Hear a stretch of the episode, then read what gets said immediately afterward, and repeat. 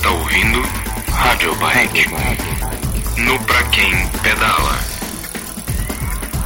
Fala aí pessoal, beleza? Bom, bem-vindos a mais um Rádio Bike. Estamos é... aqui mais uma vez, estou eu, Henrique, o moderador aqui da parada, Bruno Gregory mais uma vez. Olá pessoal. É, Helder Fernandes também de novo. É Eude, né? e o Fabrício Lino, que participou do nosso primeiro podcast uh, lá sobre Tour de France versus Giro de Itália. Tá aí de novo com a gente. Boa tarde aí a todo mundo. Vamos nessa. E, bom, hoje vamos primeiro agradecer o pessoal que ouviu, porque por hoje, essa semana, o podcast foi parar lá em primeiro lugar dos, dos podcasts de esporte do iTunes. Fiquei felizão, valeu aí pra todo mundo que ouviu. E aí, bom, antes de entrar no nosso assunto principal do dia, é, como a gente tinha comentado no último podcast, eu vou fazer aqui uma leitura de alguns comentários que mandaram, alguns feedbacks que a gente pediu, né? Que vai ser a sessão catracada do nosso, do nosso podcast. Ou seja, exatamente isso. Vocês mandam pra gente o feedback dizendo o que, que vocês gostaram, o que, que vocês acharam ruim, o que, que vocês acham que a gente acertou, o que, que acham que não ficou legal, pra gente ir justamente é, é, é alterando durante o, o, o, os podcasts e dando crédito aqui para vocês e até trazendo essa interação, né? Bom, pessoal, aí quem não quiser acompanhar essa parte aqui do, do feedback e os comentários do último podcast, você pode adiantar aí o seu, a sua barra de rolagem aí do podcast para o tempo aí de 9 minutos e 55 segundos, beleza? Bom, então vamos lá. Comentário aqui do Raniel de Mendes. Muito bom, bate-papo de alta qualidade, congratulações. Obrigado, Raniel, valeu aí pela força. E, bom, Walter Guerra, e sobre o podcast no iTunes? Já está lá? Já, já está lá. É só clicar no link aqui que está aqui embaixo nas descrições que você vai para lá. Aí aqui o Leon Schwarzenegger. Inclusive, Leon, você é um dos nossos leitores mais assíduos aí. Obrigado aí pela, pela participação no blog sempre. E ele mandou aqui também, excelente, parabéns galera, valeu, obrigado. E, bom, aqui o Bruno, Bruno Menezes, ele mandou um comentário extenso aqui, falando sobre algumas situações e tudo. E eu achei bacana que ele, ele contou uma, uma, uma situação que ele viu no começo do ano sobre essa questão do, do desses casos de motoristas sem noção, né? Que foi o nosso tema da semana passada, né? Motorista sem noção, e justamente esses comentários então sou, são sobre esse tema da semana passada. Então aqui o, o, o comentário do Bruno, né? Ah, para vocês terem uma ideia, no começo do ano eu presenciei um filhinho de mamãe jogando o carro para cima de um rapaz após se aborrecer com a briga de trânsito. O detalhe é que ele prensou contra uma van, praticamente dilacerando a perna dele. Para mim, isso é uma clara intenção de matar. Mas pasmem, o delegado indiciou o moleque por lesão corporal. Isso aconteceu em frente ao Uniceub, que é uma faculdade aqui de Brasília, é por volta das 9 da manhã, entre alunos dessa instituição de ensino. Mas enfim, como provar o tribunal que a intenção dele era realmente matar? Interrogação, né? É, Bruno, é, é, é complicado, né? Assim, é, o, é o, o, pânico que a gente vive, né? Que infelizmente no Brasil, você jogar o carro de algumas toneladas em cima de alguma pessoa intencionalmente não se configura como intenção de matar, né? Mas é difícil de entender qual outra intenção seria essa, né? Porque não é intenção só de, nem a gente falou, de fazer cosquinha, né? É intenção de matar mesmo. Mas, infelizmente, no nosso país as, as regras não funcionam tão bem, né? Mas, bom, Bruno, obrigado aí pelo comentário, valeu, espero que você continue contribuindo. Ah, bom, aqui o comentário do Guerreiro, ele se identificou só como guerreiro. É, as observações colocadas contra os, entre aspas, chiclos ciitas de Sampa se mostram altamente pertinentes. Como ciclistas e amigos de alguns ecochatos, é, tenho só que concordar e acrescentar que às vezes me sinto envergonhado pelas suas atitudes. Inclusive já fui xingado no trânsito em plena Avenida Paulista por mudar de faixa é, da faixa esquerda para a faixa do meio com a seta indicadora ligada porque um deles achou que a minha manobra era inconveniente a ele. Né? A ele aqui complementa. Esse tipo de discussão que vocês estão tendo coragem de promover é muito importante para todos. Parabéns. Bom, obrigado aí, Guerreiro, pelo, pelo elogio e tal. E assim, a nossa, a nossa intenção aqui é justamente isso, trazer alguns assuntos para a pauta, lógico, é, é, é, que nem a gente reforçou. O Ciclo Ativista de São Paulo tem um trabalho importante, um trabalho relevante e, e, e, e que ajuda muito os ciclistas, né? Só que a gente que a gente comentou no episódio passado é justamente que às vezes acontece um erro de, de interpretação e que, na nossa opinião, a gente acha que podia ser feito de uma forma, de uma abordagem um pouco diferente nessa questão de que, tipo, é, é não tentar convencer uma pessoa de que ela tem que largar o carro dela e voltar para para para bicicleta, no caso, vender o carro dela e começar a andar de bicicleta. E sim, o que eu acho que as pessoas tinham que focar o ciclo de vistas é nessa questão de que uh, vamos é, conseguir o nosso direito que já é, é, é, nos dado por lei, que é o quê? Que a gente tem o direito de andar na rua e que a gente e que o motorista é responsável pela nossa segurança. Isso, já está garantido na lei, então vamos lutar por isso. Não tentar convencer o cara de que ele teria que andar de bicicleta. Então essa foi a nossa opção e de qualquer forma obrigado aí pelo, pelo, pelo comentário. Né?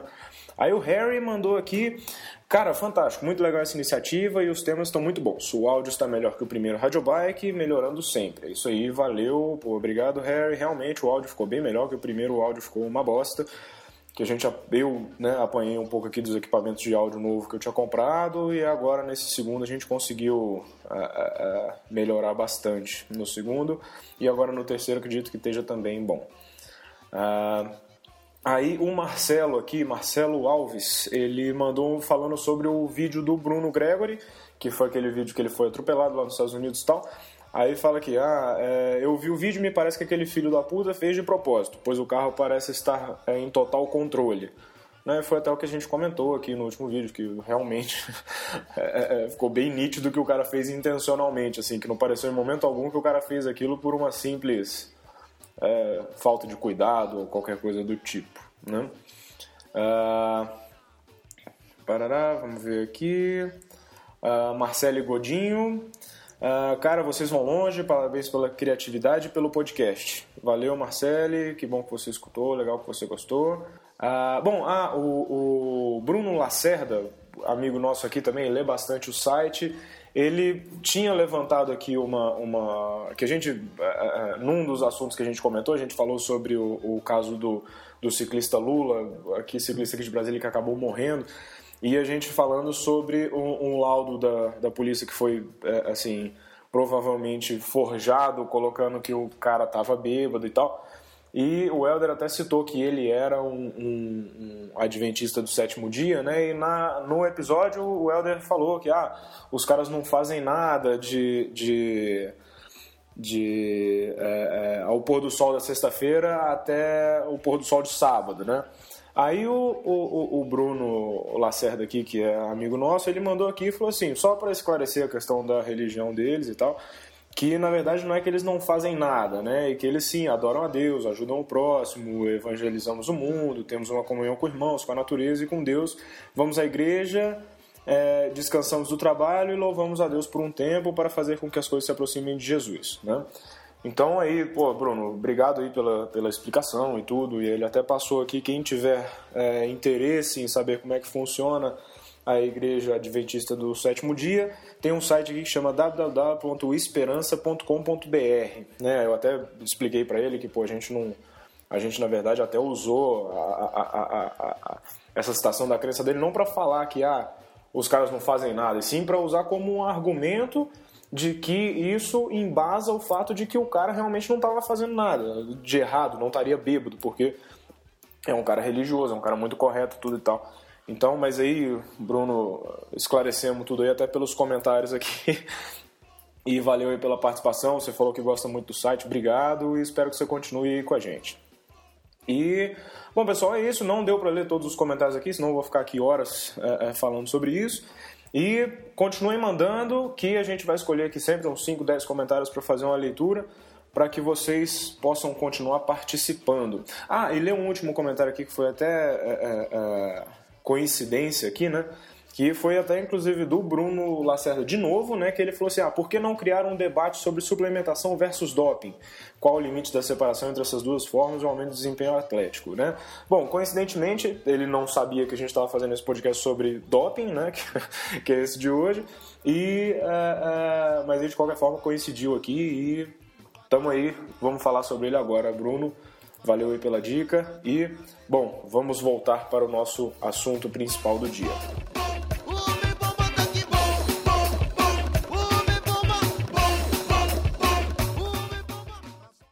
E hoje vamos tratar um, sobre um assunto um pouco polêmico aí que está rondando o ciclismo, que é a questão do doping no ciclismo amador. Né? O doping no ciclismo profissional já, já é assunto velho, mas no, do, no ciclismo amador tá, já tem algum tempo, mas ficou um pouco mais em evidência aí nessa última semana por conta do, do caso que teve no Gran Fondo Nova York, né, que dois ciclistas foram pegos no ciclismo. E, bom, aproveitar o Bruno aí, que o Bruno que tá morando lá nos Estados Unidos.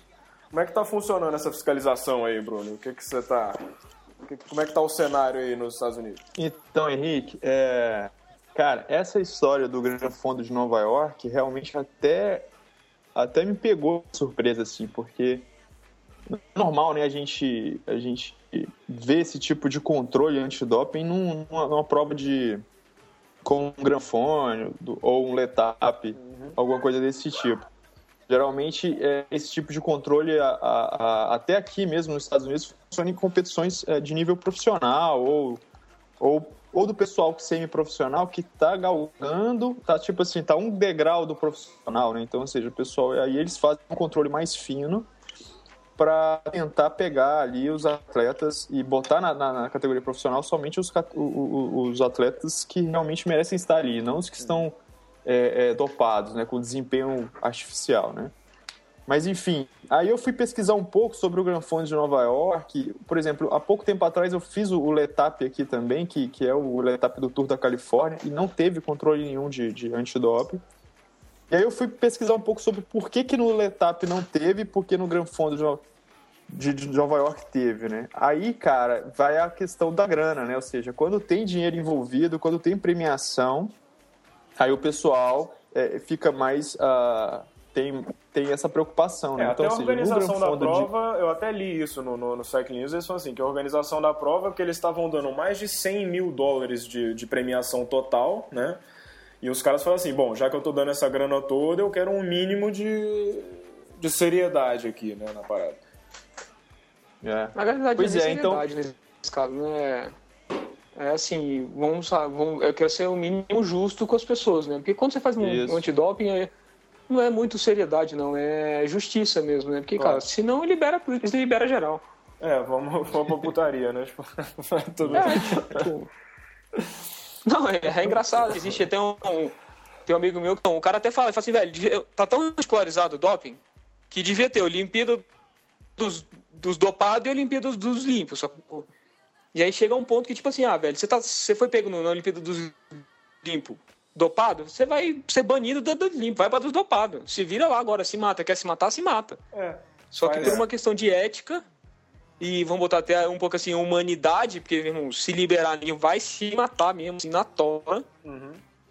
Inclusive, não só, não só por vontade dos atletas, mas os patrocinadores também.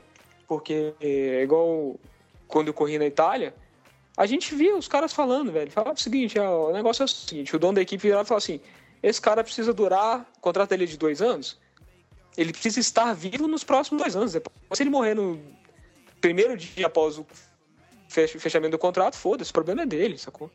Ele assume o risco. É, aqui no Brasil mesmo, mas isso assim, isso já vai um pouco pro ciclismo profissional. A gente teve algum caso de uns meninos em São Paulo que morreram, né? E, tipo assim, a família morreram por conta de doping, né? E a equipe ainda chegou lá na casa do cara depois e falou: ah, devolve a bicicleta do menino aí que tá devendo a equipe aqui. Porque o moleque morreu, tipo, ah, problema de vocês, mas. É, é, é, devolve a bicicleta aí, porque. porque os meninos. É, aconteceu. Isso até passou na, na, na, na Sport TV, que os caras meio que. Foi, não sei se foi na Sport TV ou na ESPN, que os caras deram meio que uma arregaçada, assim, entendeu? Tipo, meio Roberto Jefferson no mensalão, assim, falou, ah, abriu o jogo. E falaram, cara, que tipo, rola solto a parada mesmo, e que, e que você tinha isso, você tinha gente que morria por conta dessa pressão, de que é aquilo, cara, o, o, o ciclismo no Brasil, a grande maioria das pessoas, isso no profissional, né, são pessoas são pessoas muito humildes, né? Então eles a, a, renda deles, o sustento muitas vezes da família toda depende do resultado que ele vai ter, né? E aí, eu... Mas isso é de um modo geral no mundo inteiro, não é só no Brasil não, tá? Isso, é. isso. Pois é, isso até assim, é, de uma certa forma, entre umas aspas enormes, né? Justifica o cara profissional tomar alguma coisa. Mas já o amador, né, que é uma coisa, vai ficando uma coisa tão esdrúxula, né? É, a gente, a gente Porque tava passa falando pro ego, aqui- né? É. É, nossa, a nossa temática aí, né, cara, que é o, o nosso tema aí, que é o, o doping no ciclismo amador, né, cara? Eu acabei de me lembrar uma situação em 2004 ou 2007, não me fale, 2007, ah, correndo lá o 24 horas lá em Fortaleza, cara. 24 horas de revezamento em quarteto. E tinha um camarada ah, chamado, o apelido dele era Maranhão, é, 1,80m, assim, magrelo pra caramba. E durante 24 horas, cara, ele correu na equipe, eu, ele, o Marcelino e o Andrezão, Andrezão aqui de Brasília. E era muito engraçado, porque a cada volta que a gente dava, era uma volta de 12 quilômetros, cara, no talo, forte pra cacete. E, e no final de cada volta, a gente sentava ali, cara, fazia um BCAA, um whey protein, comia um purê de batatas, alguma coisa assim. E o camarada, velho, ele fez as 24 horas, meu irmão, tomando água, comendo pão e rapadura. Às vezes a gente ouve neguinho na rua falar, ah, eu tomo água e rapadura, a gente acha que é sacanagem. Mas o cara tava na minha equipe, velho. Maranhense é o nome dele, pedala, pedala lá em Fortaleza. O cara passou 24 horas e só parou pra almoçar. Né? E assim, é, eu, o Andrezão e mais dois caras. Ele era o cara que mais andava. É, porque falam que a rapadura é um dos melhores suplementos que tem. né? na- Exatamente. na- É o que tem a melhor absorção, a mais rápida, vai funcionar se tiver uma crise de hipoglicemia. Provavelmente nada vai te, nada vai te ajudar, talvez a rapadura ajude. É, porque ela tem uma, uma concentração de açúcar gigante, né? E, E de e absorção absorve. rápida. Aham, É como se fosse um, um gelzinho super dotado.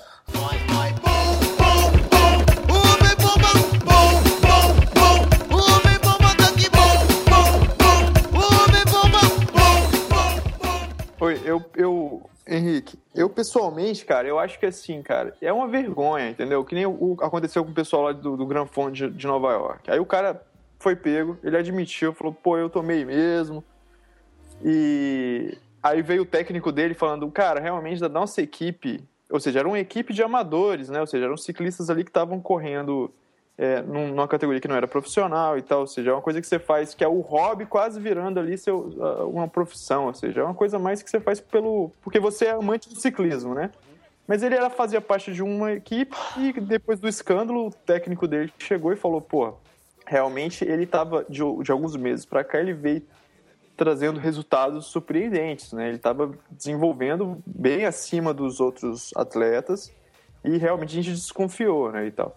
Mas, cara, é, cara, na verdade, eu sinceramente acho que, cara, é muito. É uma vergonha, cara. Poxa, você quer, quer treinar, cara, quer, quer melhorar o tempo, quer subir bem, ou quer fazer um sprinter.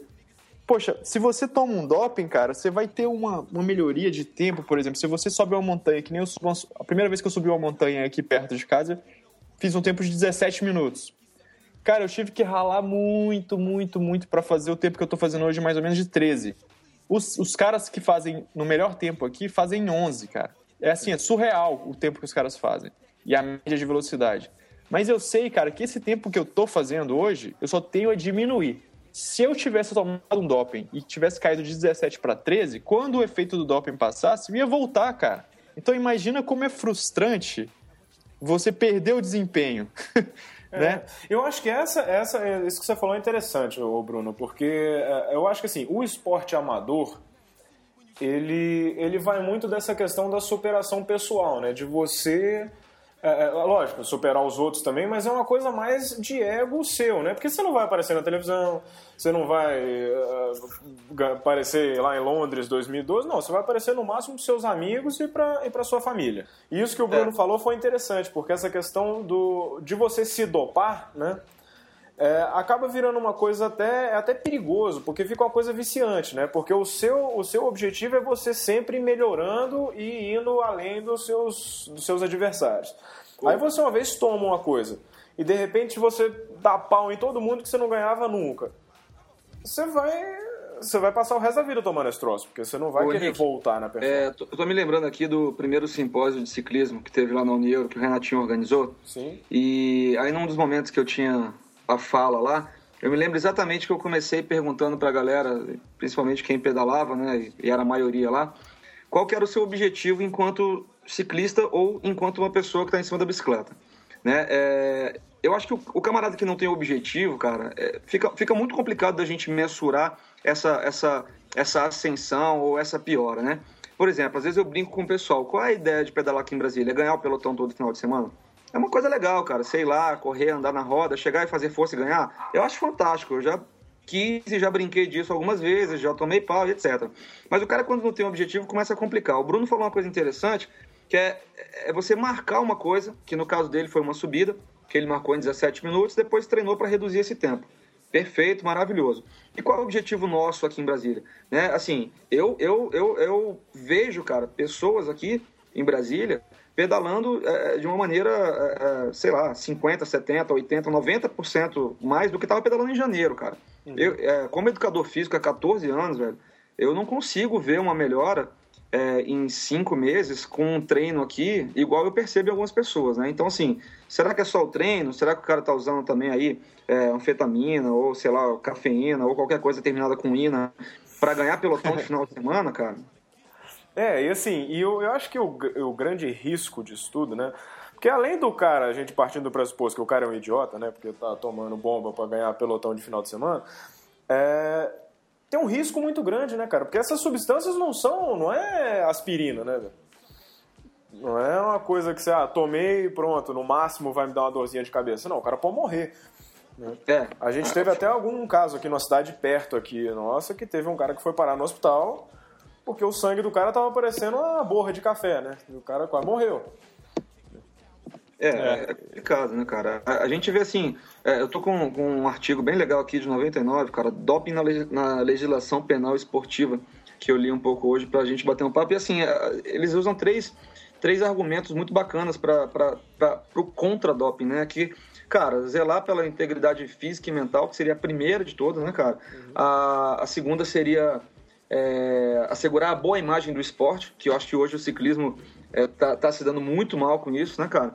E proteger o direito da participação dos atletas que não usam, né, cara? Porque é como o Bruno falou, é, eu não sabia, inclusive, cara, que o Gran Fundo Nova York dava uma premiação tão grande. Eu tive a oportunidade de correr quatro provas lá do, do, do, do, do Tour de France, do L'Etape do Tour, e lá não tem premiação, cara. O máximo que acontece é os caras que chegam na ponta lá, tem uma equipe ou outra ali que chama o cara para treinar e olha lá. Mas não tem premiação em dinheiro, né, cara? A gente tá falando de 100 mil dólares, não é isso? Eu tô errado? É, assim, é, é 100 é mil dólares de premiação total, né? Então, tipo assim, é. ó, o cara que venceu parece que ele ganhou uma bike de 25 mil, sei lá, um negócio assim.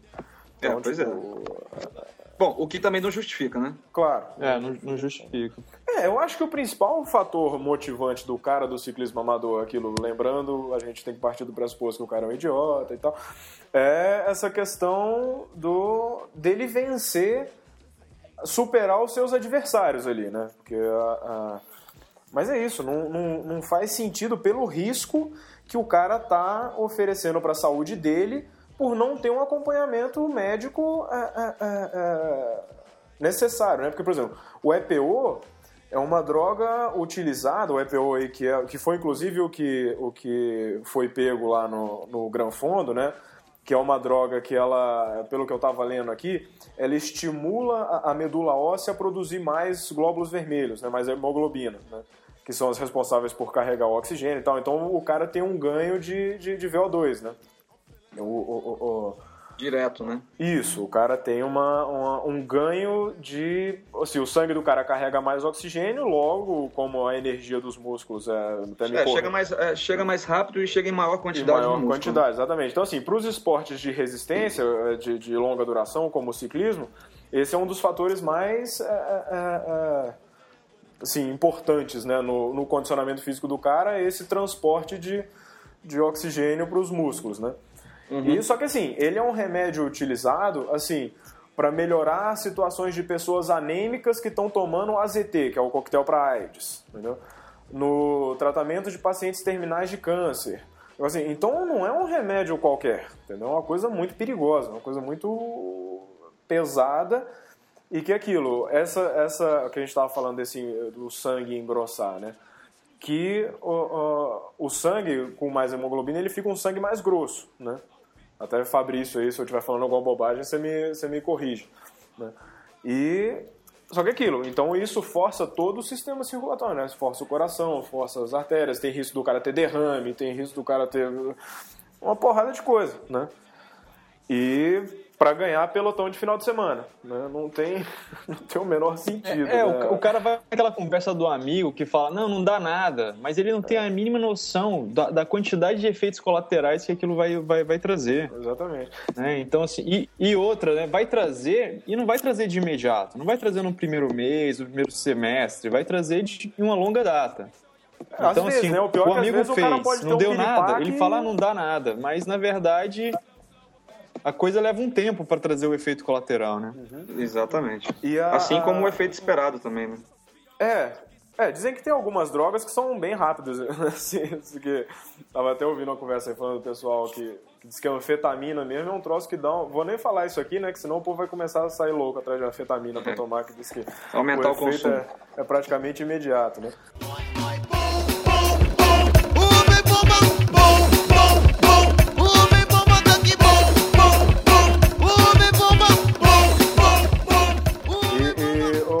Tinha falado que você tinha pegado alguma coisa sobre a história do, do, do doping aí. Como é que foi essa questão? Alguns fatos então, curiosos. é, é- é engraçado, o até o Helder estava falando do, do- do- na Itália, a experiência que ele teve na Itália, das equipes, das- de algumas equipes, né, que não seriam algumas não seriam equipes sérias assim, né, porque ah, vamos pegar aqui um atleta X, esse atleta aqui ele precisa ter um bom desempenho durante dois anos, que é o contrato dele, e depois que se dane, que ele que- se morrer morreu, se e não é exagero isso, porque realmente o- o- as, as, as substâncias que se usam e, e pelo que eu fiz aqui, pelo que eu pesquisei, realmente há vários casos de morte de doping, é, é, em tanto de atletas profissionais quanto amadores. A informação que eu tenho aqui é em relação ao profissional.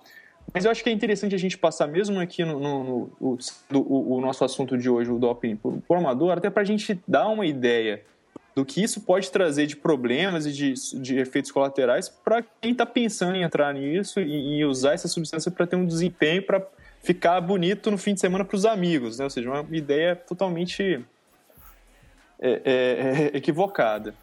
Cara, o, engra...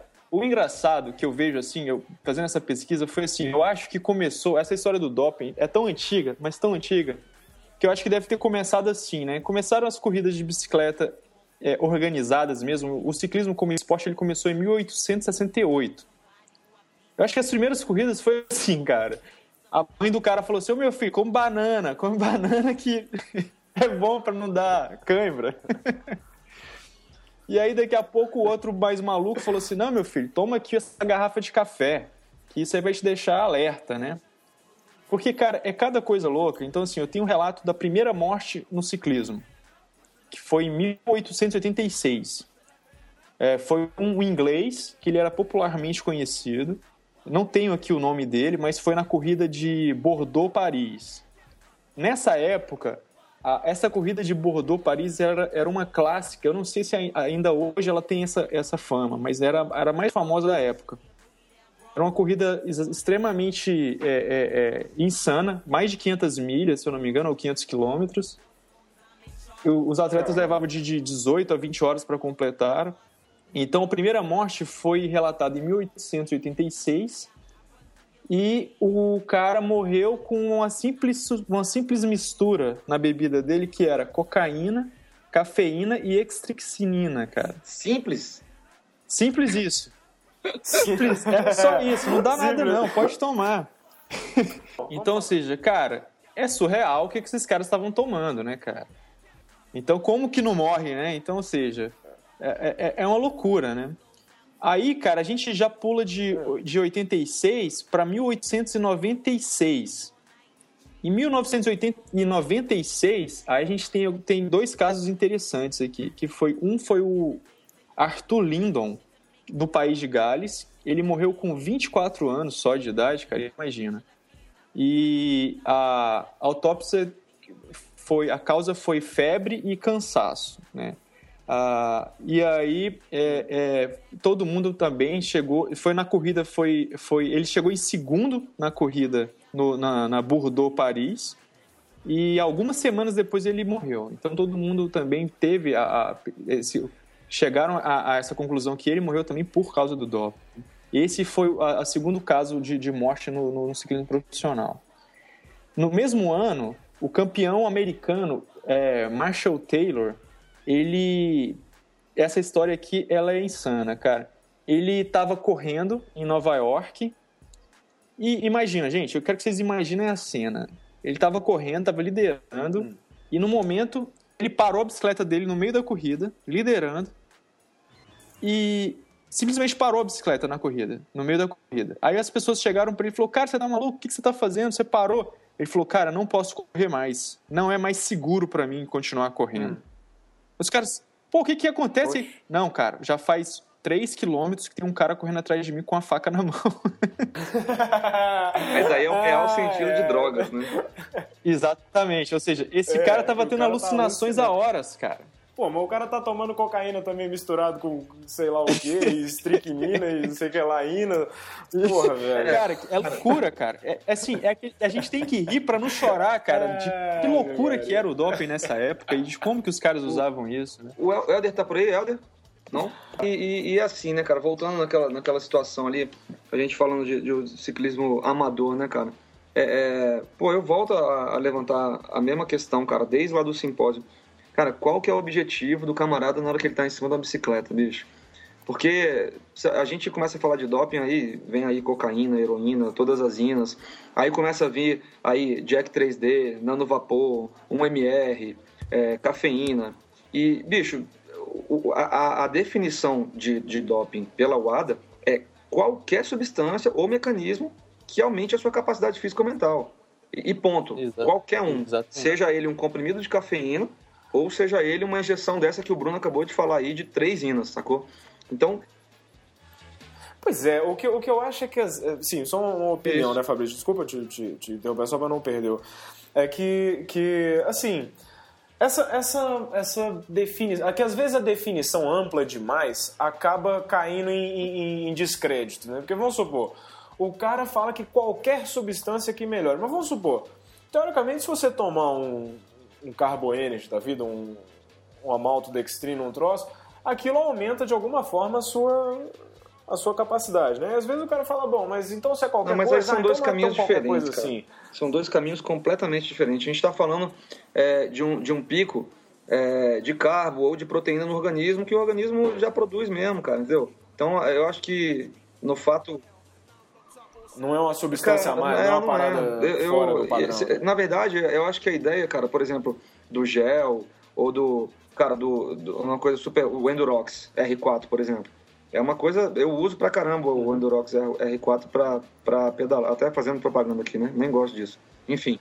Mas, é, pô, é um- é um- são, são complexos é, que, que, que te dão ali um- Não é um a mais, cara, mas uma reposição daquilo que você gastou para que você possa concluir é, aquela, aquela atividade, né, cara?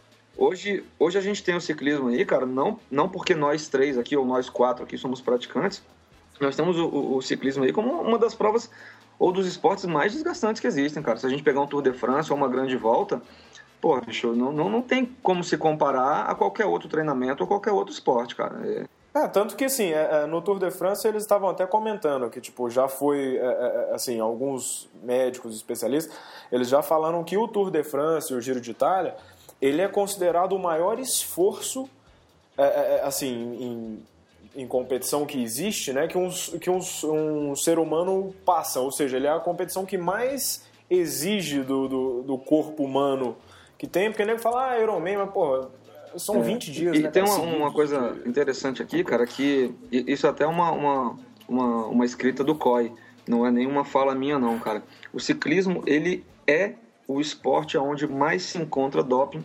salvo o período de Jogos Olímpicos, cara. Tirando os Jogos Olímpicos, que é o momento que a gente está vivendo agora, o ciclismo é o lugar onde mais se encontra casos de doping esportivo, cara. Então, Ô Fabrício, mas eu acho, cara, que isso que você falou é a mais pura verdade e eu acho que, infelizmente, isso é devido ao histórico.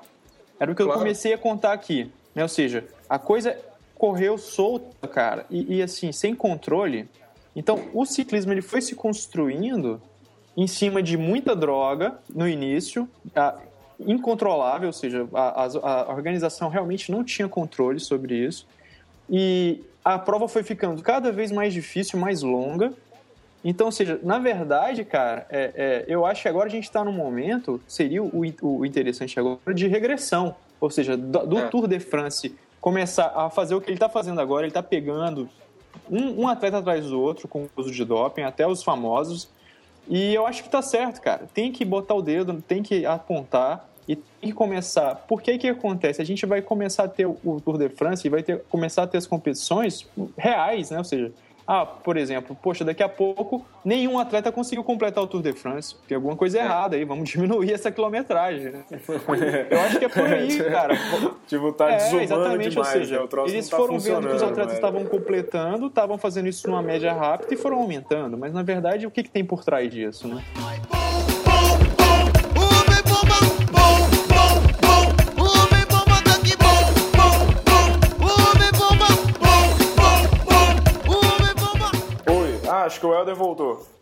Voltei? Voltou.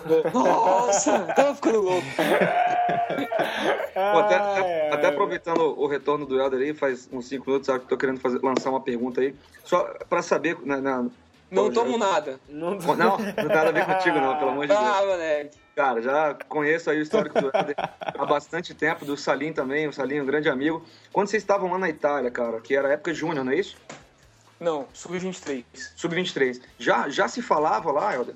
Ah, meu amigo, a gente já sabia que existia Apple em 97. Eritropoetina já era normal em 97. Pois é. Vou te falar mais, o Romulo me falou que eritropoetina existe, velho, desde 1980 no meio esportivo. E o que que eu Só voltando algumas coisas aqui, o que, que o Henrique falou lá pra trás, desde a hora que eu tô maluco aqui. O grande problema que. Eu vou falar uns 5 minutos seguidos aqui agora. O, o grande problema de ciclista amador tomar doping. O primeiro deles é o que o Henrique falou. Ah, beleza. É, gente- o, o, até o Bruno falou assim: ah, a gente não sabe qual é o efeito disso. Não, na verdade a gente sabe. O efeito dessa porra é morrer, né? Senão ninguém não vai morrer. Não, é, ninguém vai morrer, certeza absoluta. Senão era liberado. Se não fosse prejudicial, era liberado. Começa por aí. Segundo, tem nego, cara, que não tem dinheiro. Aí eu vou, vou ser escroto. Como sempre, eu vou tomar pedrada. Mas tem neguinho que não tem dinheiro pra comprar comida, mas quer comprar doping. Quer tomar Apple. Aí o cara sai de noite, bebe, enche a cara, se alimenta mal, dorme mal, mas toma, toma droguinha pra andar bem de bicicleta. Isso é ridículo. Sacou? Então, tipo assim, neguinho não consegue mensurar. do Tipo assim, pô, eu quero melhorar o meu desempenho. Em vez de dormir cedo, fazer um negócio direitinho, não. Treina seis meses, aí para de treinar seis meses, aí treina mais seis meses, aí volta de novo. Ah, melhorei, agora vou andar. Depois... Tipo, não tem uma constância. Você não vê. Você vê que os atletas que têm mais constância não precisam tomar. Vamos botar no amador, não precisa tomar nada. Agora, se o cara quer partir pro profissional, aí é diferente. Porque até o Bruno tava falando agora há pouco. E aí todos, todos nós concordamos, não dá pra fazer um Tour de France que ninguém compete 4 mil quilômetros em 24 dias. E tem dia que o cara sobe 5 montanhas e ninguém andando a 40 por hora e fazendo contra-relógio a 51 de média.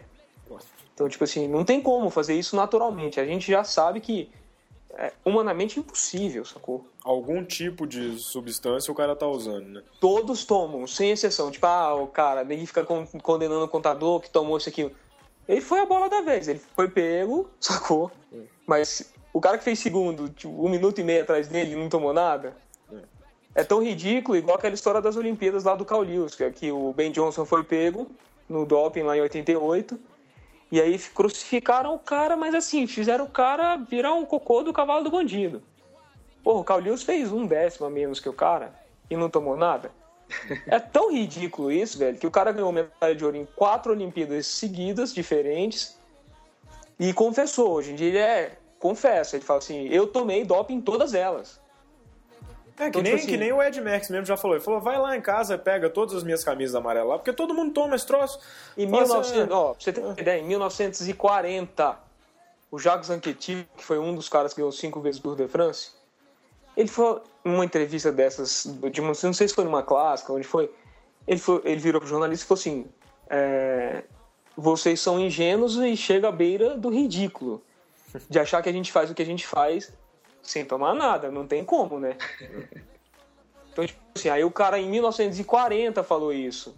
Hoje em dia o troço tá muito mais avançado, isso aqui. O... A gente tava até conversando com o Romulo outro dia e o Henrique.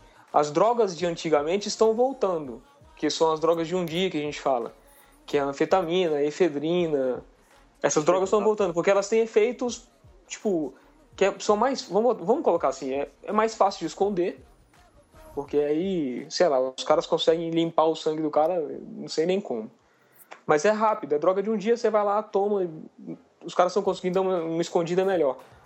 Porque com a, a gente até conversou na semana passada, antes de começar o outro podcast, com essa história de doping genético, o cara faz um passaporte genético, tá ficando complicado o negócio. E eu discordo um pouco do Fabrício dele ter falado que o ciclismo é um dos esportes que mais tem doping. Na verdade, não é o que mais tem doping. O ciclismo é um esporte que é mais controlado hoje, disparado de qualquer outro esporte. Porque se efetuarem um controle que fazem no ciclismo em qualquer outro esporte, vai ganhar do mesmo jeito todo mundo. É, não, eu concordo contigo. Eu O, concordo. tipo, ah, meu irmão, vamos botar aquele Nadal sacando a 250 por hora, meu irmão. O que, que é? O cara virou uma máquina. É, o basquete, por exemplo, não tem, né, cara, antidoping. né? Ah, o basquete o não tem. não o tem, tênis. é, o tênis, quem faz. o- É, o beisebol é ridículo. Mas assim, o tênis, quem faz o antidoping no tênis é a ATP quem decide, ou seja, a Associação dos Tênis Profissionais. Ou seja, um cara começou a ganhar demais e quem fala assim: ah, velho, dá uma baixada na bola aí, senão você já sabe, né? E o futebol Mas- mas eu- americano, quem decide é o presidente da, da liga lá. Aí já. Aí é. Nem posso falar aqui, sei lá, mas assim. Já me falaram, já ouvi histórias, não sei se é real ou não, mas que assim, o cara vai, o cara, na verdade, o presidente da época era homossexual. Ele decidia pelo seguinte critério: amigão, ou você faz sexo comigo, ou então você vai pro antidoping. Faz o teste do sofá no atleta, né? É, tipo, faz o antidoping. Porra, aí um cara falou, não, vamos fazer o antidoping. Foi pego, foi suspenso e botou na mídia. Falou, ah, então, é isso que aconteceu. É, é, é, na verdade, o que o Alder falou aí, que, que, é um, que é um esporte que está bem controlado, é fato. Mas, na verdade, não é nenhuma fala minha, não. É de um, é de um, de um, de um documento do COI mesmo. Mas eu concordo quando você diz que é porque é a bola Eu- da vez, né? Isso, o COI é extremamente incoerente em falar uma besteira dessa, sacou? É, Porque- Mas, assim... Por que, é, que eles é, não fazem esse controle nas outras, nas outras, nas outras, nas outras modalidades? É, não, de- atletismo, atletismo, por exemplo, você começar a fazer diretamente, a natação nem se fala, né? Todos O esses de- esportes aí. Mas é porque realmente da- o ciclismo tá, tá, na, tá é a bola da vez, tá na mídia, né? Toda vez, mas ele é a bola da vez desde, 90, e- desde 99. É, 98 lá, a operação. Durando, a bola da vez Não, tá durando, né? então, festina. Então, assim, o De Rose mesmo falou uma- em uma entrevista uma vez, ele falou, De Rose é um, um médico brasileiro super famoso, ele faz parte do Comitê Olímpico Internacional, Uhum. acho que é o único médico brasileiro É, até é, que faz parte das, do, do- vamos botar assim, da sessão antidoping, né? E aí o cara falou, bom, é, infelizmente a gente precisa admitir, 99% dos atletas olímpicos são pegos no antidoping. Só que são substâncias novas, as quais não estão na lista de substâncias proibidas. Então, ou seja, não tem como a gente suspender o cara, a gente não sabe nem o que, que, que ele tomou. Sabe o que ele Exato. tomou. Mas o que, que que ele que é. tomou, não sabe. Aí, se souber, não está na, sub- na lista de substâncias proibidas, ou seja, eu não posso suspender o cara. É Voltando ao caso do- cara. Hoje, hoje é uma corrida. Hoje o doping, cara, é uma corrida de tecnologia, né? Você tem. Você tem a, a- a- é mais ou menos que nem na, na informática, cara, que você tem o, o- o- os vírus e os antivírus. Os antivírus sempre estão atrás, ou seja, você- É. o vírus precisa vir, precisa atacar para que se crie um antivírus que, que consiga detectá-lo. Então é a mesma coisa hoje com o doping, com essas as drogas. grandes Porque empresas, tão, eles gastam muito dinheiro, não só em tecnologia para melhorar material, mas eles gastam isso aí é no- óbvio que assim é clandestinamente, né? Ninguém sabe, ninguém fala, mas elas gastam grandes fortunas, ou às vezes até mais que em desenvolvimento de tecnologia, desenvolvimento de novos químicos, né? Eles É. contratam bons químicos para fazer novas substâncias. Porque vamos supor, hoje vamos lá, e o Zambolt ganhou de novo Mole, né? é, mas o cara errou, né? Que eu vi a prova assim, ele errou, deu duas passadas em falso lá, que neguinho falou, que aí eu não entendo, né? Já foi o comentarista lá, falou. Falou, cara, o cara deu duas passadas erradas, deu duas passadas falhas, recuperou, ainda botou, ainda fez aquela graça, né, cara? 70 metros na frente, 70 metros de prova, o cara já tá na frente já olhando pro lado, E desacelerando, né? desacelerando. Porque o dia que esse cara correu 100 metros mesmo, uma- dando a morte, bota, bota um leão atrás dele, ele vai, ele vai bater 8 segundos nos 100 metros, certeza, velho. Porque ele corre uma facilidade. Então, assim, você acha que uma Nike da vida não tem completo e total interesse que ele ganhe a Olimpíada, Mundial, usando a sapatilha Nike, por exemplo? Claro. Quantas, mil, sapa- quantas milhões de dólares em sapatilha eles cara não vai vender, cara? Com certeza. Então, assim, É, existe é complicado. É, é complicado. Eu, eu acho, cara, que a gente tem o, o que é- a gente tem que ser, por exemplo, uma coisa é incontrolável, a coisa é meio, é, é- é- ou seja, a gente realmente a coisa tem aí por trás investidores, você tem grandes empresas, Acho que o foco para a pessoa ter a consciência de, do uso ou não é, é em relação a- aos efeitos colaterais, ao, ao real, ao real risco da morte. É, É, nisso que eu acho que, que o que é. amador, o amador ele tem essa, essa, essa opção de usar ou não. Ele não é um profissional, ele não vive É. daquilo, ele não precisa Isso, daquilo. e o, o Então, ponto qual não é muito- ainda. É muito Pode mais feio, cara, você ser um amador e usar isso do que qualquer outra coisa. Não que não seja que, que, profissional não, não seja feio, isso é claro que é, mas é ridículo um amador estar Mas usando. é a profissão do que- cara, é a profissão do cara, ele ganha dinheiro em cima daquilo, e se ele não tiver resultados positivos, ele não vai ter um novo patrocinador. Agora, o amador que usa, o que eu, que eu não, não- não comentei ainda, que é o seguinte, o cara toma e toma sem controle, sem acompanhamento médico, sem nada. Isso, Pô, isso, isso. é muito perigoso. Toma Tipo, porque leu na internet, né? É, não, ele compra ali na, sei lá, o cara compra na farmácia e toma. Então, ah, tem um distribuidor lá que tá vendendo eritropetina lá em Minas. Aí, pô, o cara consegue um esquema de comprar, sei lá, 10 caixas, que não é 50% mais barato. 50% mais barato, não sabe a procedência, às vezes o cara não tá nem tomando isso. Velho, mas sai Exato. tomando. Toma e sem controle nenhum, não sabe. Porque com certeza esse troço deve ter regulagem, tipo, deve ser regulado, tipo, ah, tal, tal peso, tantas miligramas. Eu não sei, posso estar falando mal merda, mas assim. Quando eu morei na Itália, e lá em 98, lá atrás, eu fazia uma média de 30 mil quilômetros por ano. E aí eu fazia igual o tal do Maranhense lá, o Fabrício. E assim, era pão, água, macarrão e comendo pouco. Porque assim, hoje eu tô muito magro, peso 76. Não imagina na Itália que eu pesava 67, 70. Quando eu tava com 71, meu médico tava me chamando de obeso. Sacou? Aí eu comia pouco, treinava 30 mil quilômetros por ano não tomava nada. Resumo da história. Eu e Leandro, os dois viviam anêmicos. Era tipo assim, as taxas ridículas. Se a gente passasse no hospital e não falasse que era atleta, ninguém internava a gente taxa de testosterona super baixo. A minha taxa, uma época, deu igual a de um homem de 60 anos de idade, eu com 18. E o Leandro é igual de mulher, coitado. Sem sacanagem. O cara foi fazer uma volta lá, que era uma volta bem dura, inclusive. Os caras fizeram antidoping nele, porque o bicho é- um monstro. Ele anda muito, ele é muito forte. Então, assim, ele andava junto com os dopados. Sacou? Aí ninguém fez um antidoping nele. Sabe o que, que o cara falou pra ele? Cara, o cara da organização falou assim: meu amigo, vai tomar alguma coisa, velho. Porque do jeito que você tá, não, tem nem, não sei nem o que, que você tá fazendo aqui. Tomar alguma coisa no sentido de vai tomar algum doping, né? Aí no toma caso. doping. É tipo, meu irmão, toma alguma coisinha aí, porque do jeito que você tá aqui, isso Vai, mor tá, vai morrer, né? tipo, não tá certo, não tá legal, não. Isso não é normal. Então, tipo assim, os Cara, caras. tem que rir, tem que rir, É. tem que rir.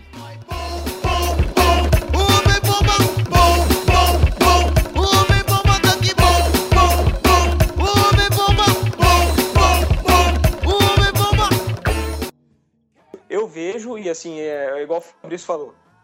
Eu, e uma vez eu dei uma entrevista para um outro site aqui, e aparece de vez em quando aqui uns futuros Lance Armstrong, né? Porque o cara nunca fez esporte em seis meses. Ele tava fazendo, andando a 50 por hora, contra 47, 50 por hora, 51. Quem é do esporte sabe que é complicado, velho, andar nessa velocidade. É, sabe não que é dá. complicado assim, tão rápido assim, né? De repente Não, é. o cara tá. É difícil andar nessa velocidade. Quem dirá em seis meses? Velho, em seis meses você não faz nada. Eu, eu até brinco. Quem começou a andar de bicicleta fala assim, amigão, é cinco- são cinco anos pra você aprender a andar de bicicleta. Depois de cinco anos você agora. aprende a andar de bicicleta. Aí, Eu ia falar isso você- agora. é, aí você vai melhorar a sua performance. Mas até o quinto ano você tá aprendendo a andar de bicicleta, você vai apanhar, você vai fazer um monte de besteira. E aí, com, cara, com seis meses você vê negão atacando na subida, na descida, sprintando, fazendo contra-relógio. Aí fala, ah, não, é, dá- até desanima. Aí é o famoso ditadinho que eu, eu ouvi, não sei quem foi que me falou, enfim. É o famoso tiro de bazuca pra matar mosquito. Pra ganhar um pelotão do Lago Sul. É, não dá. né? Assim como tinha um pelotão da USP lá, que, lá em São Paulo, quando eu andava lá. Cara, neguinho anda 70 por hora na porra da marginal, velho. É ridículo isso, sacou? Eu já vi neguinho andando 65, 70 por hora por 4, 5 quilômetros. Velho, é brincadeira. Ciclista de final de semana, né? É, não, e uns gordinhos, tipo os caras gordinhos, sacou? É, gordinho. Igual a gente vê os gordinhos aqui em Brasília subindo, sacou? Você fala, ah, velho, tá de sacanagem comigo, né? É, e, e, e assim, e agora também a gente está tendo o- o- o- o- umas outras substâncias, né? Que nem o Fabrício falou aí, o Ox Elite, o Jack 3D, Jack 6D, Jack 20D, que, É. é, é, assim, é, é, é, não é assim, é considerado doping, são substâncias proibidas, estão na moda agora, porque assim. é, é, e o pior, né? E a gente tá tomando isso pra malhar na academia. Fazer né, o musculação, é, é. Exatamente. Tipo, malha 40 minutos, acha que fez um mega atividade física, sacou? É, Eu exatamente. mesmo, cara, eu falo o seguinte, eu sou contra absolutamente tudo. Tipo, isso é suplementação alimentar. Você só precisa de suplemento quando você tá em atividade física pesada, treinando muito. Agora, tem gente que acha que ir pra academia, fazer uma aula de local, uma aula de spinning, complementar com uma corrida de 30 minutos, é atividade física esforçadíssima. Tipo assim, é uma atividade física fora normal. Não é, coitado. É, de vez em quando eu vejo na academia, cara, me dá uma raiva esse troço. O cara vai entrar pra série de musculação dele de meia hora, né? E o cara já tá se achando o máximo. É, Aí tipo, ele passa lá na cantina, compra um, um- um gel, um gel desse, desse gel normal, de, de- aham. de- tem lá 25 gramas de carboidrato pra malhar meia hora. Aí dá vontade de falar assim, cara, o que, que que passa pela sua cabeça? Mas é, sabe, cara, É, vou te falar. Aí é o nutricionista que manda. é. Porque tem um profissional por trás desse cara que entope ele de besteira. Entope ele de besteira. Porque assim, eu sei, porque assim, vamos botar. A minha namorada mesmo, cara, ela demorou pra eu conseguir tirar da cabeça dela que essas porra não funcionam pra nada, só é psicológico. Assim, no caso dela. Sacou? No caso de um atleta mais amador do que a gente. Porque nós somos atletas amadores, mas a gente tem uma seriedade, tenta sair para treinar todos os dias, ainda que pouco, mas ainda faz uma atividade. A gente ainda participa de algumas atividades agonísticas, que a gente chama, né? que seriam atividades competitivas. Agora, o malhador de academia, coitado, esse aí, ele é. Eu falo que é coitado, porque o cara, além de tudo, ele não entende nada. É. Qualquer um que fala qualquer coisa pra ele, ele acha que é verdade. E o Fabrício que me corrige, mas um aluno que sai da, da, da faculdade de educação física, ele sai cru, ele não sai sabendo absolutamente quase nada. É. Entendeu? Então, assim, aí eu já tive brigas sérias com ela. Ela falava pra mim, é que você acha que sabe tudo, e o cara, o cara formou na UNB. Grande merda. O cara é um estagiário da UNB, coitado. Ele ainda tá aprendendo. Então, tipo assim, aí, ah, mas ele mandou fazer isso, fazer. Pô, você vê que profissional, da, tanto o nutricionista quanto o cara da musculação, tem um professor que é mal intencionado, que o cara. Maus profissionais tem em qualquer lugar, não é só na educação física. Por favor, me entendam bem. Mas assim, é o cara que oferece. Ah, se você tomar um oxelite, você vai dar o gás. Se você tomar esse super pump aqui, você vai dar uma super pump mesmo, sacou? É, não precisa. É, porque ainda mais. E assim, eu tava até lendo hoje sobre o Oxley, o Jack 3D e tudo assim. Primeiro Você que é uma, é uma, é uma zorra, né? Porque assim, ah, é, é- é- é raiz do não sei o quê, com a unha de gato não sei da onde, a planta da Ásia não sei do que, E aí eles falam assim, geralmente os dois têm cafeína, né? Que assim, é- é- é- é- isso já é uma coisa comprovada que realmente acelera o metabolismo, que realmente ajuda a emagrecer e tal. Mas o resto, eles falando assim, não existe comprovação científica nenhuma de que esse troço realmente eh, traz algum benefício, ou que vale a pena o benefício coisa. Mas existem algumas contraindicações meio sérias, assim. O Oxelite mesmo eles falam assim que Tem, tem uma mídia, cara, uma propaganda e, e muito dinheiro por trás das- dessas. de, de- de todas essas coisas que são vendidas, né, cara, em, em lojas de suplementação. Mas uma coisa que, que, que é bastante interessante, até só fazendo uma, uma rápida analogia aqui com o que o Helder falou também em relação à- alimentação e nutrição. É, 2010, cara, quem, quem acompanhou os treinos comigo aí foi o primeiro ano que eu fui lá pro Tour de France, pro Letap, e eu tava animadíssimo, cara, pilhado assim, treinava, com exceção de sexta-feira, treinava todos os dias, cara. E o Daniel, cara, Daniel Costa, que foi quem fez a minha programação nutricional aí durante seis meses, cara, é, eu só não treinava na sexta, cara, treinava todos os outros dias. E, dentro da minha alimentação que ele prescreveu, não tinha absolutamente nada, nada, nada de nenhum pó, de nenhum gel, para que eu é, atingisse aquele objetivo esperado, que era para chegar lá sadio, assim como o Helder falou, e, e isso é fundamental, é dormir melhor, é comer melhor, e é comer melhor durante o dia inteiro. E quem me acompanhou, cara, até um, um, um alô aqui lá pro Robson da, da Academia Hanway lá, que sempre, eu não sei se o Helder conhece ele, sempre tá lá no pelotão lá, é, um cara fortíssimo, cara, no pedal, pedala bastante tempo junto comigo. E ele sofreu bastante para andar comigo lá no tour, é, exatamente porque durante seis meses, cara, eu fiz um acompanhamento muito legal e eu percebi uma evolução, cara, gigantesca é, nesse período, né? Tanto é que de lá para cá eu tentei manter essa rotina. Muito mais do que agora, que eu tomo um Endurox R4, um Glicodry durante o pedal. Ou seja, o que eu estou tentando fazer hoje é, é- é compensar com um Endurox, com Glicodry, ou seja, lá com um gel, durante ou antes da pedalada, o que eu conseguia fazer antes, só me alimentando, dormindo e treinando bem, né, cara? É, eu acho que é isso, né, cara? O difícil é que muita, é, é, é, eu acho que uma das razões do doping no, no ciclismo amador também é a questão da preguiça, né? Porque não é fácil, que nem você falou, você fez uma preparação de seis meses, você passou por um tempo de dieta rigorosa, e é aquilo. E você tem que se privar de algumas coisas, né, cara? Você, se você tá perto da competição, você não vai sair para beber, você não vai sair pra festa, você não vai dormir tarde, você não vai correr. Então você se priva de uma porrada de coisa. O e nem tava doping- valendo, o e nem doping- tava valendo 100 mil, hein? Exatamente. E o, o, o, o, o doping, ele encurta isso, né? Porque você É, nem ele- precisa de se privar de tantas coisas, né? Ele facilita bem. E... Mas não, eu acho que, Henrique, eu acho que nem só preguiça, não, é vaidade mesmo, cara. Eu tiro, assim, agora que eu tenho conhecido várias pessoas agora ultimamente que. Aí vira e mexe, eu escuto, ah, você pedala, pedala, ah, eu tenho um primo que pedala muito, ele é muito bom, isso aqui. Eu falo, ah, é, qual o nome dele? Fulaninho, eu falo, ah, beleza. Eu sei até quem é, tipo assim, eu já nem falo mais nada. Mas é vaidade, cara. É pro cara chegar pra família e falar, pedalei 80 quilômetros. Ah, o dia que o cara desse ganhar um pelotão, velho, ele vai dar festa em casa, certeza absoluta. assim. Tudo vai, vai, vai dar festa, vai sair pra comer no porcão. Tipo, galera, ganhou um pelotão. Vamos lá, sair no Ciclismo Brasil. Uau! É, vamos, no vamos na churrascaria, sacou? É. Então, assim, é, é muito Cara, mais mas- vaidade do que preguiça, do que qualquer outra coisa, cara. Você pode ter certeza É. absoluta.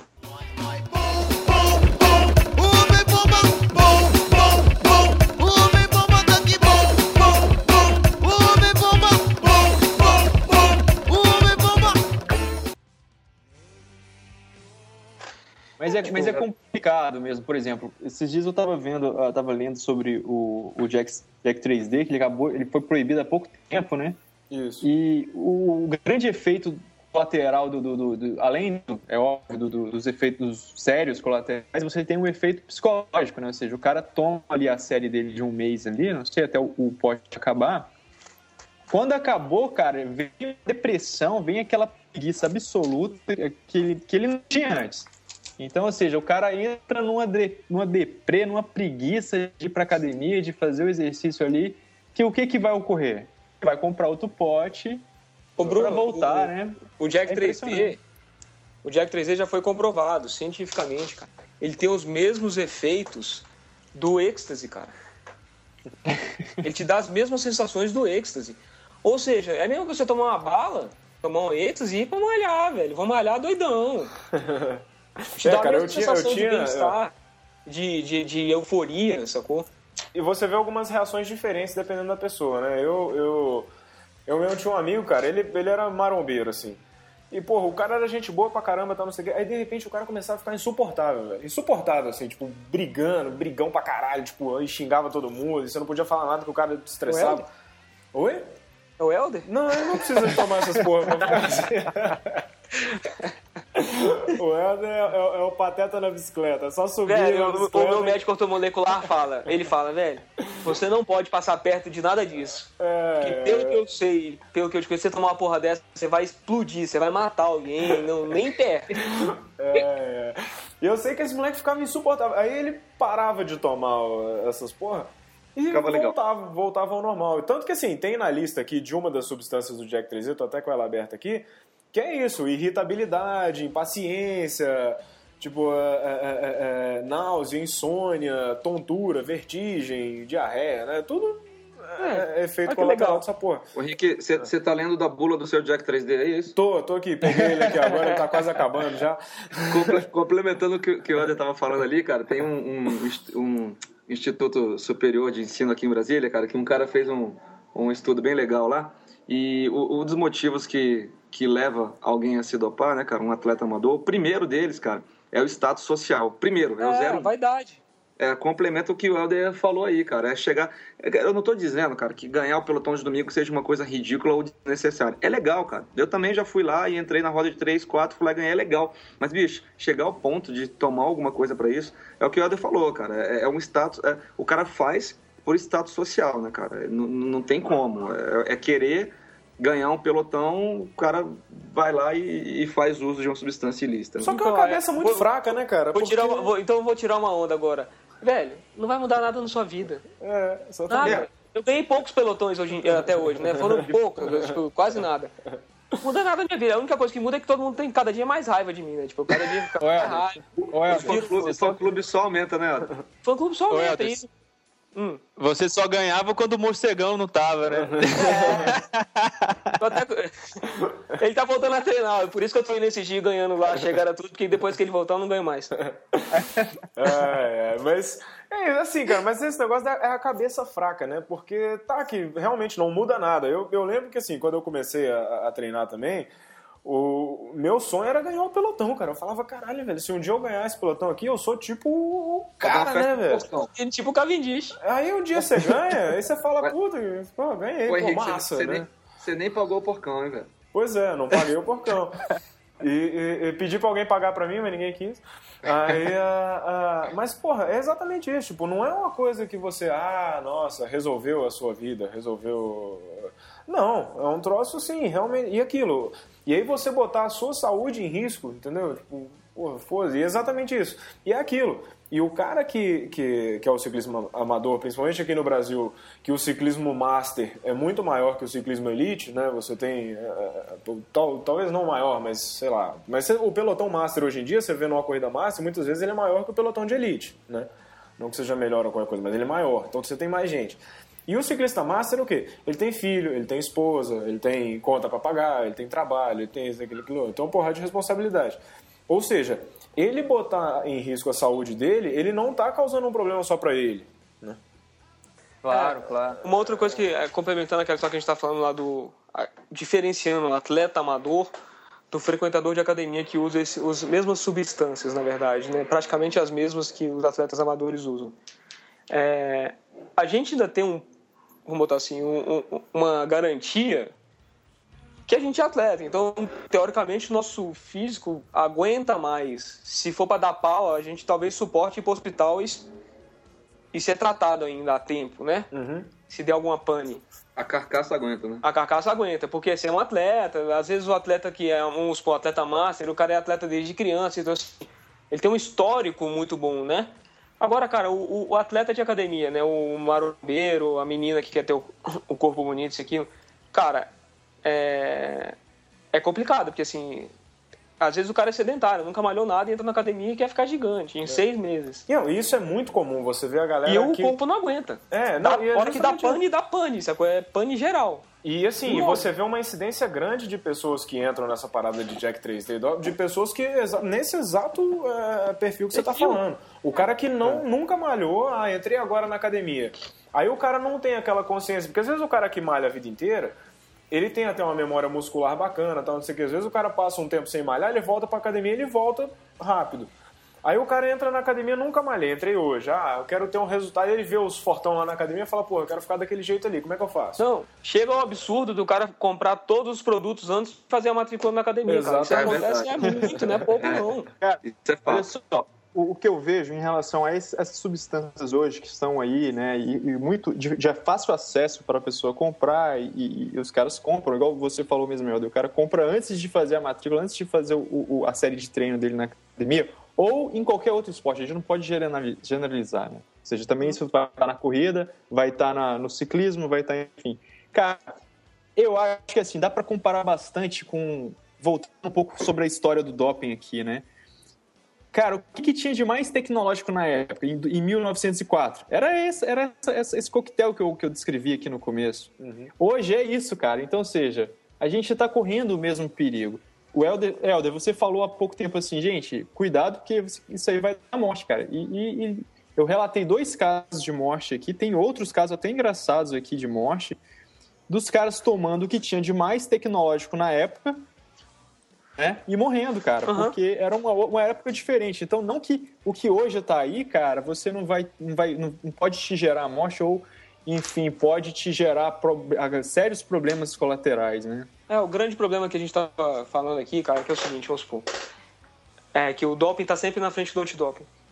O cara quando toma Isso. hoje em dia um, uma década de urabolinha, um estrol, um- uma testosterona da vida, Velho, esses hormônios foram inventados lá em, na, na primeira, na entre a Primeira e a Segunda Guerra Mundial para que os soldados melhorassem sua performance na guerra. Beleza. Isso. Só O- que vamos a lá. anfetamina, a anfetamina foi criada na Segunda Guerra Mundial e Uhum.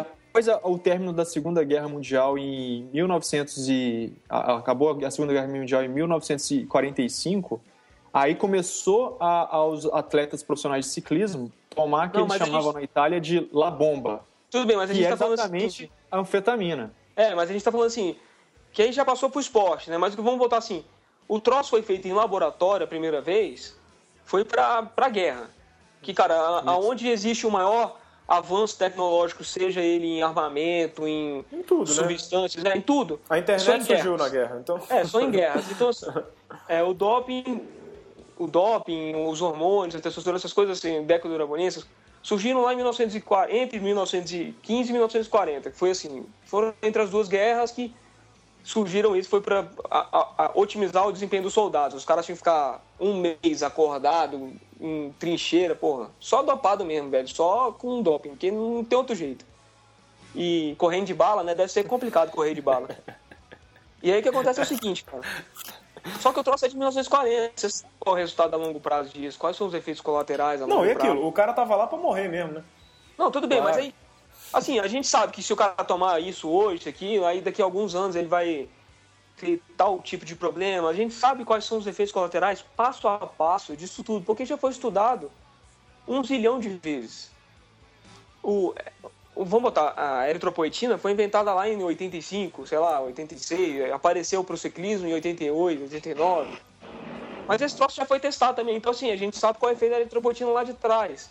Mas a tal da cera que os caras estavam tomando agora há pouco tempo, há cinco anos atrás, aquele italiano foi pego, aquele cobra lá, eu esqueci o nome, eu nunca lembro o nome desse menino, que ele ficou tão pouco tempo no auge, que ele foi pego rápido, né, cara? Os cara o cara tava andando na subida a 55 por hora, eu acho que aí tava um pouco errado, né? Passou, pulou o corguinho, Os né? caras de costas. subindo, os caras subindo a 30, 35 já é um absurdo. Porque onde os caras passam a 35, um ciclista normal passa a 18, a 18, 19, 20 por hora. O cara passava a 35. Aí ele começou a passar a 45, 50. Aí foi pego, óbvio. Mas a gente não sabe qual é o resultado desse negócio, porque a eritropoetina você tem que tomar algumas vezes, por algum tempo. Essa cera não, cara. É uma dose só, você tomava uma dose e aí o troço funcionava para um mês. Então, assim, imagina a potência desse negócio. E o cara é acompanhado com o médico todo dia. Quando eu morava em, na Itália, a gente via muita notícia em jornal. Eu lia aquele Gazeta do Esporte quase todo dia, cara. Era sem brincadeira, pelo menos uma vez por semana saía a notícia de um atleta amador que morreu enquanto dormia. É que o cara, o Isso. cara tá tão oxigenado que o coração vai diminuindo, diminuindo. Porque, porra, tá oxigenado, pra que, que eu vou bombear? Só que uma hora para. Ou, ou para, ou ele tem um derrame à noite, porque o sangue fica muito grosso, que a gente tava falando. O sangue fica, fica parecendo um petróleo. Sacou? Aí chega nos vasos sanguíneos, pô, no cérebro é tudo fininho, né, cara? Aí um top, derrame, mata o cara. Então. É, a coisa, a coisa, a coisa é tão louca, cara. Eu tava vendo aqui a, a história do Tour de France, por exemplo. A coisa foi ficando tão louca. Aí depois que a Segunda Guerra acabou, o, o- você tinha aí, cara, na Europa, enfim, em todos os lugares, contêineres e contêineres de anfetamina que sobraram, né? Que, ou seja, tá- foram desenvolvidas para os soldados.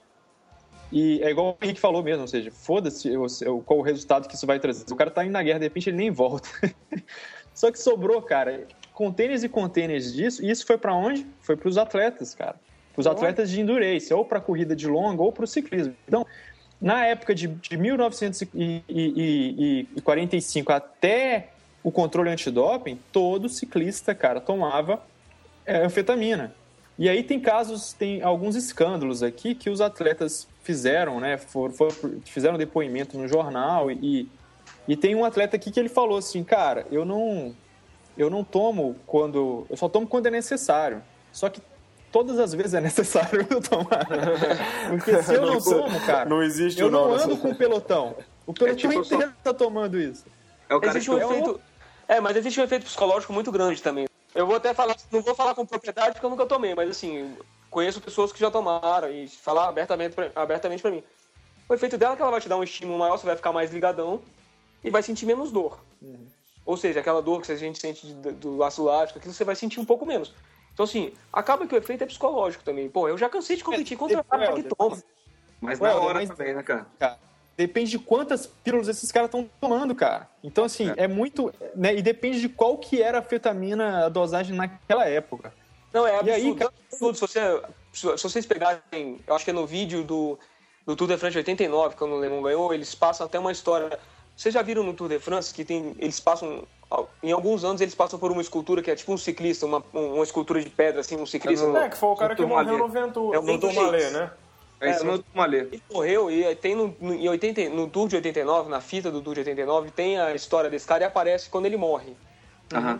Cara, ele morreu na subida, né? Ele morreu, é, caiu ele morto. Ele da bicicleta. Não, ele não caiu morto. O pior de tudo é isso. Ele caiu. Eu imagino, o cara passou mal. Caiu, tem a cena filmada lá na preto e branco. Velho, o cara cai, ninguém tira ele da bike, ele tá, tipo, tendo convulsão, mas ele não para de pedalar, velho.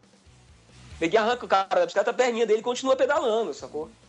Isso, o, Helder, eu tenho essa história aqui, cara. Foi em 1955. Só que não foi um, não foi um, foi um francês chamado Jean Mar, Mar, Marlejac. Ele caiu no Monte Ventoux e antes dele cair, de cair na, na, na, na- na vala, ele tinha caído um pouco antes e quando ele caiu, ele estava inconsciente.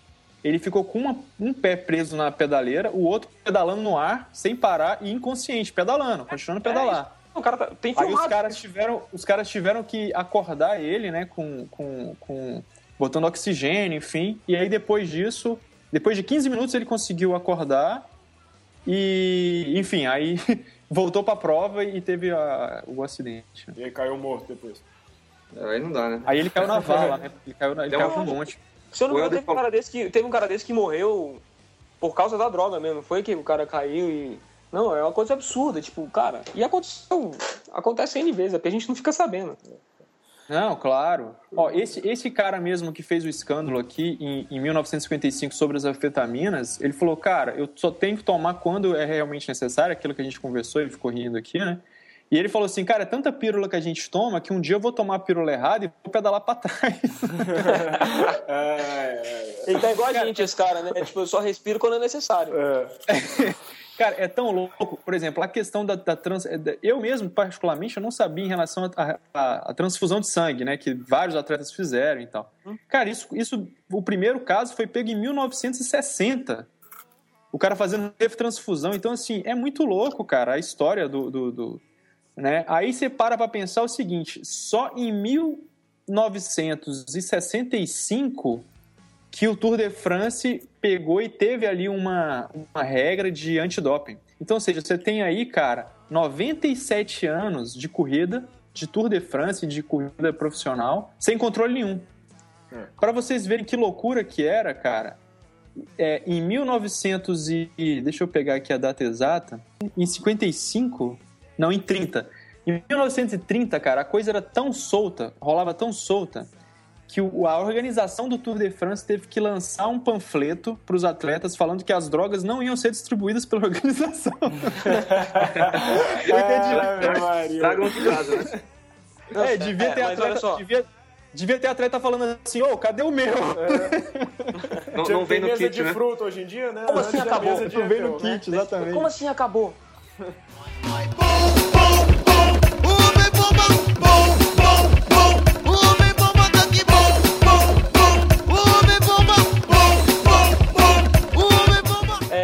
assim, cara, é... mas o ciclismo chegou a um ponto absurdo que é permitido até tal nível de eritropoetina. É, de eritropoetina, não, de, você pode chegar a um nível tal de, de hematócrito no sangue. Não é o seu natural, tipo assim, você só é suspenso de passar de 50. Era assim, hoje em dia eu tô um pouco mais por fora do, do- de como, anti, como anda o antidoping profissional. Parou de tomar, né, Helder? Parei, parei de tomar, não não saiu, tô né? correndo mais. Então, assim, é complicado isso, cara, porque assim, o ciclismo sempre foi conhecido por ser um esporte sujo e era permitido. Tanto que, assim, a cafeína hoje em dia não é mais considerado doping, sacou? Então, eles trocam as drogas, né? Aí a gente cai numa. É até engraçado, quando eu fui correr o, Mundial de Paralímpicos lá em- na Colômbia, o médico virou pra gente e falou assim: não toma nada, absolutamente nada, sem falar comigo. Ah, mas eu, já virei pra ele pô, nunca tomei nada, tomo nada. Ele, não, mas é nada mesmo, nem uma aspirina. Aí, ué, por quê? Ele falou, porque Neusaldina é doping. Eu falei, como assim? Pô, se você tiver dor de cabeça, tomar um Neosaldina e fizer um antidoping, você vai cair no doping. Não pode. Por isso que tem as- algumas substâncias que são substâncias que mascaram o doping, aí elas também entram na, na coisa de doping, né? Por isso que às vezes eu quase acredito quando alguém é pego no doping e fala assim, ah, porra, tipo, se eu não me engano, foi a Mal Remagem. Que falou, cara, eu passei uma pomada na virilha porque eu fiz uma depilação e machucou. Eu quase acredito que é verdade, sacou? Quase lá. Porque de fato existe a possibilidade, cara. Porra, uma mulher fez a depilação a laser lá que seja e, e machucou. Aí a, a- a depiladora vira e fala: Ah, não, passa essa pomadinha aqui que é legal. Vai, vai em três dias, em três dias vai melhorar. Ela passa, cara, na inocência, do tipo assim, ah, beleza, a depiladora não vai me passar um doping, né? Mas passa. Ah, é, o dele inocência é você achar que foi uma pomada, cara. Pode ser que. Não, não, tô assim, pode ser que seja. Não tô falando, não tô isento. Tanto que ela foi suspensa e ficou dois anos fora. É, Mas assim, existe a possibilidade. Claro, Eu- eu- é, existe a possibilidade, existe. É, uma vez eu tive um problema de, de pele na. A gente, porra, pedala pra caralho, isso aqui, eu tive um problema na minha virilha, tipo, um fungo, alguma coisa assim. Fui na dermatologista, ela falou assim: ah, então, a gente vai passar agora pra você uma pomada com cortisona. Falei, não posso. Ela, qual o problema? Todo mundo pode. Eu falei, moça, eu vou pra competição agora. Foi perto, inclusive, da, desse campeonato mundial lá na Colômbia. Falei, não posso, eu vou pra competição. Aí ela, não, mas você. Aí começou a me peitar. Falei, ah, quer saber, velho? Eu vou dar uma espanada com essa mulher. Falei, então tudo bem. Eu passo a pomadinha, eu vou tomar o remedinho que você tá falando. Você vai assinar um documento, eu vou mandar pro Comitê Olímpico Internacional. Isso lá fora é doping, é droga e é droga é tratado como tráfico de drogas. Eu vou ser preso e você vai ser presa junto. Você tá afim? Aí ela me olhou assustada, é, não, melhor não. Eu falei, então, minha filha. E aí? Então, tipo assim, até os médicos, até os profissionais, assim, que não conhecem o esporte, não, não são envolvidos com a área esportiva, a gente tem que tomar cuidado com isso. Porque os caras não estão interessados se você vai, se, se, se o efeito daquilo é dopante ou não. Assim como tinha muita gente que usava bombinha de, de asma, porque aquilo é anabolizante, cara. Tem efeito anabólico aquela- aquele troço. Aí ninguém, ah, você, não, a quantidade de atleta que você via que era asmático, Só, só os asmáticos corretos. É, VO2 máximo do cara era 89, mas ele era asmático, sofria, precisava usar bombinha. sacou? Bom, Cara, mas eu. Pra, pra, pra, pra voltar um pouco no, no- na questão do antidoping pro, no, no nível. É, no, pro atleta amador, cara, eu acho que a chave da, da, da, da, questão da gente estar evoluindo o esporte, estar melhorando e estar limpando a imagem do esporte e, enfim, as competições é. É na área profissional, cara. Os caras terem um controle fino mesmo e, e, e- pegar ali atleta a atleta. E vem da onde, cara? Vem do ensinamento, ou seja, vem das origens, ou seja, você começar a ter controle desde as provas amadoras, né? E- e desincentivar os atletas que estão começando a usar pegando mesmo, cara. É, e Então, eu fazer acho uma que, cara, campanha as assim provas- também, né? Larga de ser idiota, atleta amador. Você não precisa tomar isso, né? Lógico, e assim, É, claro. aí onde a gente pode fazer a nossa parte é o seguinte. É seu amigo falar, pô, vou tomar um negocinho aqui que é do caralho, isso aqui. eu- Cara, eu recrimino na hora, falar, ah, velho, vai se fuder, você não precisa tomar essa porra, não. É, pra quê, né? precisa. Mas Tipo, é, bem, velho, pô, tem que tem ser. que ser burro. É, é, exatamente. Só que eu já chego dando voadora, velho, voadora no Google. Ah, tomar Jack 3D é do caralho. Fala, meu, tu é burro pra caralho. se fuder. É, Tipo, irmão, você tá, você tá encurtando sua vida em 10 anos tomando essas porqueirinhas. é. Sacou? É igual tem um senhor doutor aqui em Brasília que o cara me dá um. Bruno, você teria coragem de tomar um soro? O cara vou te dar um soro. O que, que tem nesse soro? Não posso falar. você tem coragem? Confia em mim. Sem, sem chance, cara. Pois é, tem um monte que toma. Tipo, ah, sorinho verde, sorinho azul. Vai lá de competição, é não, é aminoácidos. Aham. é suquinho me, dá a bula. me dá, me dá, me dá aí a, a bula. Não, não, não, não. Isso aqui é Não tem, não tem, Bulo. É. Não- Qual que é a bula? Não tem. Não tá tem. de sacanagem, né? Boldo, é boldo que a minha avó fez. É, é Chato. aquela receita secreta da minha vovó. Cara, é isso. Não existe, não existe milagre, né, cara? É ralação, é treino. e- Vai, É isso. é, é como diz o Vander, que não tá aqui hoje, é hora de bunda no selim, né? Que é isso que resolve o, o- o- Hora de seria ótimo. é o que resolve a- a- a- a- o problema dos caras. Bom, pessoal, então vamos encerrar, né? É, valeu aí pelo convite, Henrique. É, valeu pela companhia Helder e Bruno. E o Helder falou umas coisas bacanas anteriormente aqui. E eu me lembrei de uma frase de um vice-presidente do COI, que ele foi perguntado sobre doping, doping, doping. E ele falou assim: Nós reagimos a isso. É o que o Helder falou agora há pouco, né, cara? Vai aparecendo e o neguinho vai cortando. Vai aparecendo e vai cortando. E a dica é essa aí, cara. É. Vamos treinar, vamos curtir, vamos se divertir em cima da bicicleta. E ganhar, perder, faz parte. E é isso. Valeu, Helder. Valeu, Falou, valeu. valeu, Henrique. Bom, então é isso Legal. aí, pessoal. Helder e Bruno, obrigado aí mais uma vez pela participação, cara. Valeu aí pelo. Valeu, eu só, eu só queria dizer que é, a, pro pessoal que. Você vive falando do iPhone, né, o, o Henrique? É, eu falo. Pro pessoal de Android, É. cara, tem vários aplicativos bacanas de podcast. Vocês podem estar adicionando aí o, o, o, o Rádio Bike no seu podcast no Android Opa. também. Bom. E é isso. O Fabrício falou legal aí o final, né? E, pô, vamos parar de usar, beste... usar porcaria, porque seu desempenho, quando você parar, vai cair, você vai ficar frustrado e vai, vai virar refém de qualquer substância que você venha a usar. É isso aí, pessoal. Valeu. Isso aí. Falou, valeu. Bom, então é isso aí, galera. Até semana que vem. Abraço.